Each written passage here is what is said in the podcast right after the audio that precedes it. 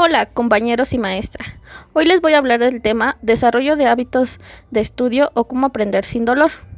Nos dice en el libro Alternativas para las nuevas prácticas educativas que un trabajo en equipo o de grupos de estudio o hábitos de los estudiantes se basa en las actividades para aumentar el interés de los alumnos hacia la lectura.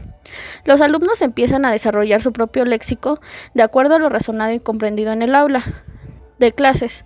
A través de la lectura se complementa y con una lluvia de ideas se genera un mejor aprendizaje determinando límites y metas a los que puedan llegar los estudiantes. También aquí nos habla que hay una colaboración grupal.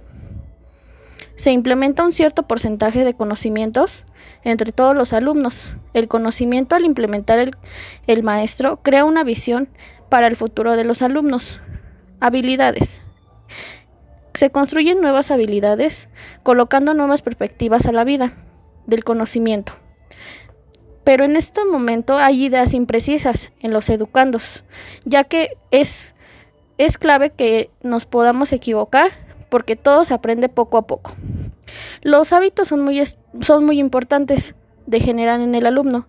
Es el interés en el conocimiento, que esto se torne a un ambiente estrictamente de, de, conocimiento, de aprendizaje y que eso jamás pierda el efecto.